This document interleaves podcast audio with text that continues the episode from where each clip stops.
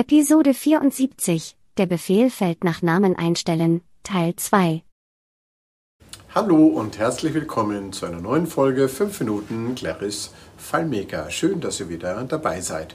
Heute möchte ich noch einmal zurückkommen auf ein Thema aus der letzten Folge, weil auch wenn diese Folge beim letzten Mal schon besonders lang geworden ist, ist dieses Thema, dieses eine einzelne Thema trotzdem noch nicht so erklärt, wie ich es gerne erklärt haben möchte. Ich habe in der letzten Folge ja ein Beispielskript zumindest vorgelesen, wie man den Befehl Feld nach Name, ich muss es wirklich ablesen, Feld nach Name einstellen heißt es im Deutschen, wie man den verwenden könnte. Noch einmal zur Erinnerung, es gibt den Befehl Feld angeben, mit dem sicherlich jeder, der schon mal ein Skript geschrieben hat, irgendwie Berührung ähm, hatte.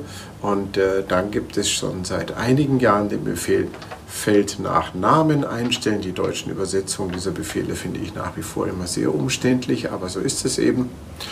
Ähm, so, Feld nach Namen einstellen erlaubt eben nicht, wie bei Feld angeben, das Zielfeld aus den definierten ähm, Feldern der Tabellen letztlich auszuwählen, sondern frei, wenn man will sogar hardcodiert, einen Feldnamen einzufügen. Man kann den Feldnamen berechnen und man kann hier sehr, sehr flexibel Dinge damit tun, die man sonst so vielleicht nicht tun kann.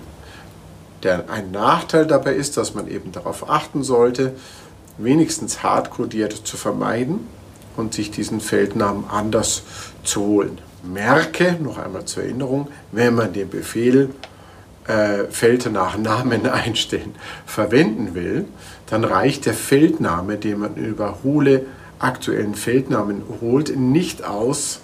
Ganz wichtig, es gehört die Tabellenbezeichnung mit Doppelpunkt, Doppelpunkt, also einen vollen qualifizierten Feldnamen, wie man ihn im Skript findet, ähm, muss man dort verwenden und eben erzeugen. Man kann dies tun, indem man sich zum Beispiel eben, wenn man mit dem Cursor, wie in unserem Beispielskript, mit dem Cursor in einem Feld ist, dann kann ich mir hole aktuellen Feldname holen und ich kann mir auf dieser Tabelle ganz einfach, also im Layout, nicht auf der Tabelle, äh, hole, hole, ähm, äh, hole Layout-Tabellenname, auch das ist nicht ganz richtig, weil es wird natürlich immer der Name der Tabelleninstanz geholt.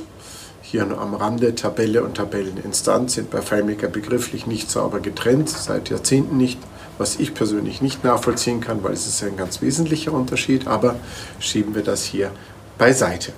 So, ich kann also, wenn ich mit dem Cursor in dem Beispiel äh, in das Feld geklickt habe, mir den aktuellen Feldnamen holen. Und dann kann ich in einem weiteren Schritt Ihr erinnert euch vielleicht, es war eine Liste, ob das jetzt so ideal wäre oder nicht. Man hat eben eine Liste mit 20, 30 oder vielleicht auch 80 Feldern und man möchte reinklicken in ein Feld. Man möchte, egal in welches Feld man reinklickt, dann im Anschluss mit den Werten von diesem Feld eine Suche durchführen und dann die Werte in, ein, in einem anderen Layout, zum Beispiel in, in einen Report geben und sagen, okay, die, die, die Werte, die da von diesem Jahr drin sind, die werden jetzt hier eben eingelesen, dann wird ein Chart erstellt, ein Balkendiagramm und so weiter vielleicht. Ja, ein Anwendungsbeispiel.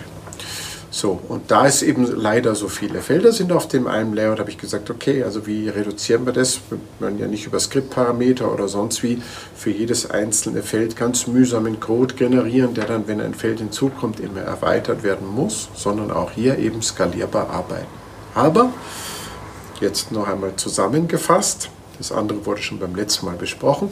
Ich klicke in ein Feld und dann kann ich mit diesem dann kann ich mir den aktuellen Feldnamen holen und kann im Anschluss mit Feldnachname einstellen in einem Suchbefehl danach suchen und damit bin ich sehr flexibel. Jetzt kommt natürlich bestimmt der Einwand, ja, das muss ich doch gar nicht, weil ich kann ja in diesem Feld, wenn der Cursor drin ist, egal in welchem Feld ich sowieso die Suche durchführen. Das ist schon richtig. Aber, jetzt kommt ein ganz wichtiger Punkt, dann laufe ich unter Umständen eben in eine Sackgasse. Wenn ich so denke, ist das für diesen aktuellen Fall vielleicht gerade so richtig, aber Da denke ich nicht über den Tellerrand hinaus, möchte ich ganz ehrlich sagen. Und das halte ich eben beim Programmieren für ganz wichtig. Ich würde sagen, jedes Thema würde ich strategisch angehen. In diesem Fall würde ich sagen, gut, ähm, es kann sein, dass ich dann das Layout wechseln will oder ein anderes Skript laufen lasse und erst dann diesen Suchbefehl ausführen möchte. Eben ganz flexibel, je nach Feldname, den ich mir dynamisch ausgelesen habe.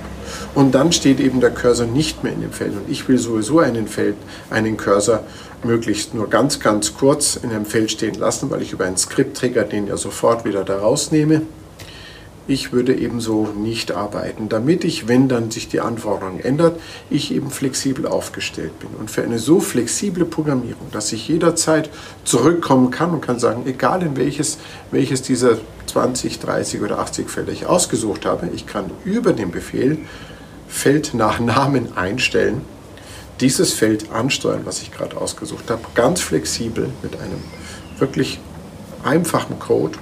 Dafür ist dieser Befehl eben wirklich ganz, ganz hervorragend gedacht. Und ähm, wie gesagt, weil in diesem Anwendungsfall, wo ich natürlich, wenn ich mit dem Cursor in eins von vielen Feldern reinklicke, das ist mir natürlich bewusst, könnte ich eine Suche durchführen, aber es ist eben zu kurz gedacht. Daran wollte ich eben erinnern. Das ist für dieses Beispiel auch wichtig, eben weil ich in dem Moment, wo ich einfach mit den Feldnamen abhole und Feld und später irgendwann, wann auch immer ich möchte, zurückkomme, dann kann ich das mit Feldnachname einstellen eben machen und bin flexibel und habe einen tollen Code, der unter vielen Umständen arbeitet und nicht nur unter bestimmten Bedingungen. Ich hoffe, das hilft noch so ein bisschen, um das Thema Feld nach Name einstellen abzurunden. Es ist sicherlich etwas, was, ist sicherlich ein Befehl, der seltener in Gebrauch ist, aber es ist ein Befehl, der durchaus Lösungen ermöglicht, die sonst so auf diese Art manchmal nicht so flexibel äh, umsetzbar wären, auch wenn es aus meiner Sicht sicher bei Sonderfällen bleiben wird. Ich hoffe, euch hilft das weiter, spannende Lösungen zu bauen. Und ich freue mich, wenn ihr wieder dabei seid, wenn es heißt 5 Minuten Claris FileMaker. Tschüss!